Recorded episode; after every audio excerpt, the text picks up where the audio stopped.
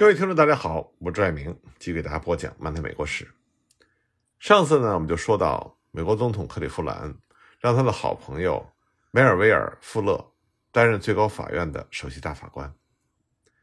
那么和他的前任韦特一样，富勒他从来没有担任过联邦的公职，他的政治经历也是非常有限，只是做过州制宪会议代表和时间不长的州议员。波富勒他很快就适应了自己的角色，成为了一个出色的法院领导者。这位颇受同事尊敬的首席大法官，貌不惊人，身材矮小。为了和其他身材高大的同事平起平坐，法院的工作人员不得不垫高富勒的法官席，为他准备了一个垫脚凳。执掌最高法院期间，富勒的领导是非常得力的。根据大法官不同的专业特长。他总是能够合情合理地分配法院意见书的撰写，而且将一些重要的意见书委托给其他人。为了维护内部工作关系的和谐，他还推动形成了法官之间相互握手的传统。每当大法官在会议室开会或者是出庭，大法官之间都要相互握手，以提醒大家，尽管我们的看法可以不一样，但是我们拥有一个共同目标。福勒呢是一个循规蹈矩的职业律师，他主张全盘继承最高法院的惯例和传统。他后来的同事奥利弗·霍姆斯对此评论说：“富勒他憎恨一切的变革，甚至不肯把原来两个小时的午饭时间缩短为半个小时。”不过，富勒并不是冥顽不化，在他任内的一个重大的贡献，就是摆脱了困扰最高法院大法官多年的巡回骑乘之苦。在富勒的努力游说之下，1891年，另外一个一党独大的国会就通过了艾瓦茨法，改变了多年以来最高法院在受理上诉案件方面缺少自由裁量权的惯例，赋予了最高法院对于上诉案件有了一定的自由裁量权，允许他以调卷令的方式自由决定是否受理某些案件。尽管在最初的两年里，据此受理的案件只有区区两例，但是在19世纪90年代中期之后，数量呢逐步增加。此外呢，根据这个法，在旧有的巡回区的基础之上，美国建立了九个机构和功能完全独立的联邦上诉法院，替最高法院分担审理大部分的上诉案件。这样一来呢，大法官得以更多的精力关注数量大为减少的上诉案子。从理论上来讲呢，这个新法。只是建立了新的上诉法院，并没有取消旧的巡回法院制度，可谓是新旧并存。那么，由于不需要大法官亲自坐镇巡回法院，实际上他就解除了大法官的巡回职责。旧的巡回法院制度直到1911年才被国会立法废止。之前，韦特法院的核心人物米勒、布拉德利、菲尔德，在富勒法院的初期尚在发挥作用。但是到了19世纪90年代，他们先后退休。当富勒1910年去世的时候，这个法院里除了约翰·马歇尔·哈伦，其余的人都是在富勒之后进入最高法院的。那么哈伦呢，是内战之后第一位来自于南方的大法官。尽管他是肯塔基人，但他坚决地反对南方的分裂，而且在内战期间为联邦而战，军衔是上校。挑选哈伦来担任大法官。这是由美国总统海斯做的。海斯当时作为对南方让步的回报，他需要选择南方人。哈伦呢，固执己见，当时以挑战主流意见而著称，在那个时代是最高法院历史上非常突出的一位异议者。尽管哈伦之前曾经是奴隶主，但他坚决反对歧视黑人的立法。在民权问题上，他反对狭隘解释宪法条款的意义。他的观点。直到二十世纪五十年代沃伦法院的时候，才成为主流看法。他在美国宪法史上曾经留下了一句不朽的名言，那就是“宪法不分肤色”。不过呢，和哈伦这种非常感性、崇尚道德的个性相比，其他大法官就显得有些冷漠。他们更加注重的是对个人财产的充分保护。那么，为了保护私人产权，当时的大法官就发展出了。以保护契约自由为核心的经济正当程序，认为宪法第五和第十四修正案保护契约自由不受政府监管的侵犯。契约自由的主要旗手是1895年加入大法官行列的洛弗斯·佩卡姆。佩卡姆大法官呢，子承父业，他先是成为为工商业服务的律师，后来呢，又成为了纽约最高法院的法官。作为世纪之交保守派大法官的代表，他致力于用法律来阻止政府对经济制度的干预，努力把自由放任的理念落实到正当程序的条款。后来有人评论说，正是佩卡姆大法官把菲尔德大法官的意义写进了法院意见。著名的洛克纳案的裁决就是他的手笔。不过到了1902年，卡佩姆这些保守派就遇到了强劲的对手。这就是奥利弗·霍姆斯大法官。霍姆斯呢，他是美国文化之都波士顿的望族的后代，他对法律本质有着精湛的理解，以及对人类社会有着深刻的洞察。他比任何一个法律思想家都深刻地影响了二十世纪美国最高法院的司法实践。他开了风气之先，把美国独有的实用主义哲学注入到了相对僵化的英美普通法传统。开创了法律的现实主义学派，在他的名著《普通法》的开篇，他对法律的界定，至今被视为至理名言。他这么写的：“法律包含了一个民族诸多世纪发展的历史，对待它不能像对待包含了公理和定理的数学书那样。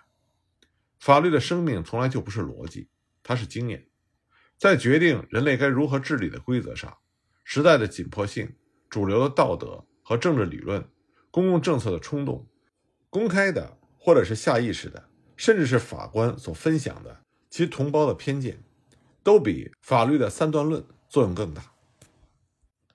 可以说，在美国最高法院的历史上，就影响力而言，霍姆斯他仅次于我们之前讲过的马歇尔。但是和马歇尔不同的是，霍姆斯他既不是首席大法官，也不是法院主流意见的代表。作为一位伟大的异议者，霍姆斯的影响。主要是在他的身后，而不是生前。那么，富勒主持下的美国最高法院，它是以信奉自由放任哲学、顺应美国镀金时代弱肉强食的社会达尔文主义思潮而著称。不过，尽管在一系列引人瞩目的重大案件中，他反对各级政府规制经济，但实际上，他也支持了更多在治安权下所行使的规制，例如铁路费率、牲畜检疫。食品卫生、禁止博彩以及公用事业。那么，富勒法院之后的三届最高法院都和一个人的名字相联系，这就是先当总统后当首席大法官的威廉·塔夫托。塔夫托他的政治经验非常丰富，先后做过联邦巡回法院法官、美国驻菲律宾总督和陆军部长。不过，他对法官职业的爱好超过了其他的一切。他曾经说过。我热爱法官，我热爱法院，他们是我的理想，他们代表了人世间的我们，只有死后在天国公正的上帝面前才有的那一切。所以，塔夫托他不仅出任了大法官，而且还在他短短的四年总统任期里获得了六次任命大法官的机会。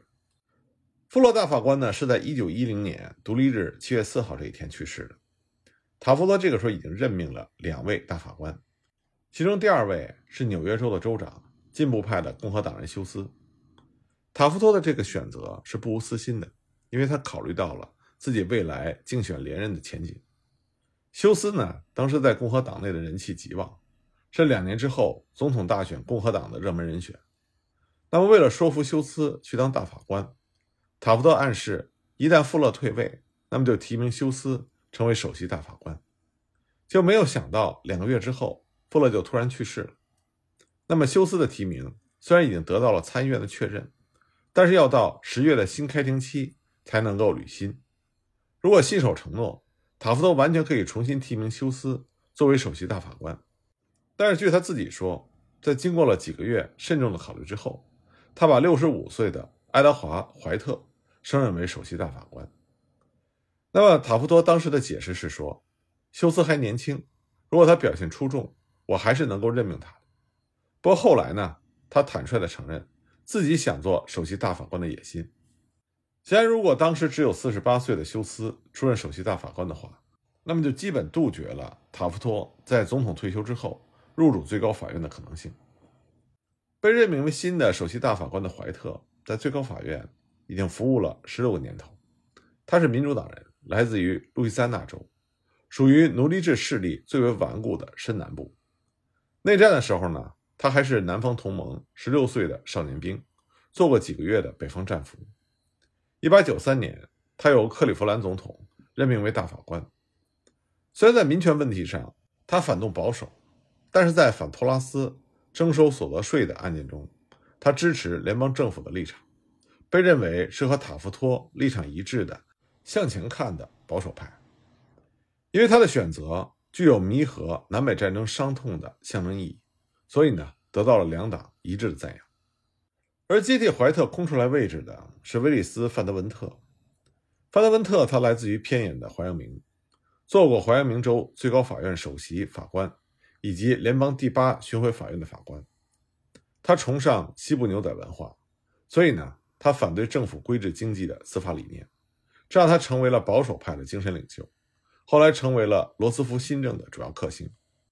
那么，由于塔夫托他保守的施政纲领，特别是在打击托拉斯方面无所作为，这就激怒了他的前任共和党进步派的总统西奥多·罗斯福，也就是老罗斯福。正是因为老罗斯福的鼎力相助，塔夫托才当选了总统。那么，当老罗斯福和塔夫托分道扬镳之后，这自然就造成了共和党内部的分裂。老罗斯福在一九一二年总统大选的时候，自组了进步党参选，这就分散了共和党的选票。结果呢，民主党的总统候选人威尔逊以微弱多数获胜。威尔逊担任总统比塔夫托要多一届，也就是多四年，但他任命大法官的机会却少了一半，只有两位。一位是一九一四年任命的詹姆斯·麦克雷诺兹，另外一位呢是一九一六年任命的路易斯·布兰代斯。这两个人是截然不同的两个人，简直就是冤家对头。那么威尔逊为什么会任命这样两个人担任大法官呢？他给出的唯一理由就是这两位都坚决的反对托拉斯，这是威尔逊最为关注的一个问题。布兰代斯呢是第一位担任美国大法官的犹太人。而麦克雷诺兹则是当时美国社会流行的反犹种族主义者的典型。这个人个性好斗、傲慢无礼，而且非常的偏执。他和布兰代斯同庭共事二十三年，却拒绝和布兰代斯讲一句话、握一次手。对于所有和他的观点相异的同事，麦克雷诺斯几乎都是恶语相向。对于罗斯福新政众多的进步立法，他一概是反对到底。在最高法院的历史中，他是自由放任原则的最冥顽不化的维护者，也是被历史学家认为是最高法院最差劲儿的大法官之一。麦克雷诺兹的刻薄与傲慢，反而衬托出布兰代斯的宽厚和仁慈。布兰代斯呢，在当大法官之前，就已经是当时最有名望的律师和法学教授。虽然他没有任何的从政经验，但他热心公益官司。有人民的律师的美誉。布兰代斯曾经协助威尔逊起草了新自由的施政蓝图。他的种族背景、开明的立场，曾经遭到过保守法律人的强烈反对。参院也是经过激烈的辩论之后，才以四十七对二十二通过了他的提名。我们很多人看美国历史的时候，都对美国的南北战争、废除奴隶制，以及上个世纪六十年代。马丁·路德·金所领导的民权主义运动感觉到非常迷惑：为什么美国在付出了美国内战这巨大的代价之后，在废除了奴隶制之后，却反而实行了相当长时间的种族隔离政策？那么，关于这个问题的答案，我们在之前已经给大家讲过美国社会、美国民众意识所发挥的作用。那么，这里呢，我给大家讲讲美国三权分立的重要一集，也就是。代表实施司法权的最高法院到底扮演了一个什么样的角色？那么，由于种种原因，为了落实重建修正案而通过了一系列的实施法，也就是从1870年到1872年所通过的这些法律，并没有能够得到长期的坚持。联邦对黑人民权的保护被削弱了，民主党人趁机在南部进行了大量的宣传和恐吓，威胁黑人必须投民主党的票，否则将遭到报复。这种情况在1875年密西西比州的州长选举中尤为严重。面对着该州针对黑人的暴力行为，当时担任美国总统的格兰特就认为，在州政府还没有耗尽救济措施之前，联邦不宜干预，所以他拒绝动用联邦军队。此后呢，联邦又逐步的撤出了重建，白人开始从黑人手中重新夺回了对州的领导权。到了1875年，南部十一个州中有八个被民主党所掌握，共和党呢仅仅控制着南卡罗来纳、佛罗里达和路易斯安那这三个州。在1874年的国会中期选举中，共和党他不仅失去了对众议院的控制，在参议院的力量也大为削弱。当时的一家报纸就评论说。这不仅仅意味着民主党的胜利，它更是一场革命。在1874年12月，四十三届国会即将落幕的时候，这也是十年来共和党最后一次同时控制国会两院和白宫。那么，面对南部此起彼伏的暴力、党内的严重分歧以及前景堪忧的重建计划，共和党决定在新一届国会开幕之前，也就是在民主党人控制众议院之前，制定一部新的民权法。以及一部新的实施法。为了保住自己在南方的政治基础，共和党主导制定了这部民权法。它的草案十分的激进，它不但授权了总统镇压破坏投票的密谋和行为，暂停人身保护权，而且进一步扩大了联邦法院的管辖权，甚至要求黑人学生和白人学生合校上学。一八七五年二月，国会正式通过了民权法，虽然取消了黑白合校的要求。但进一步强调了重建法以及几个实施法的基本原则，明确规定，任何人不得在公共休闲场所和公共设施歧视其他公民。但是，这个匆忙的立法已经成为了国会激进重建的强弩之末。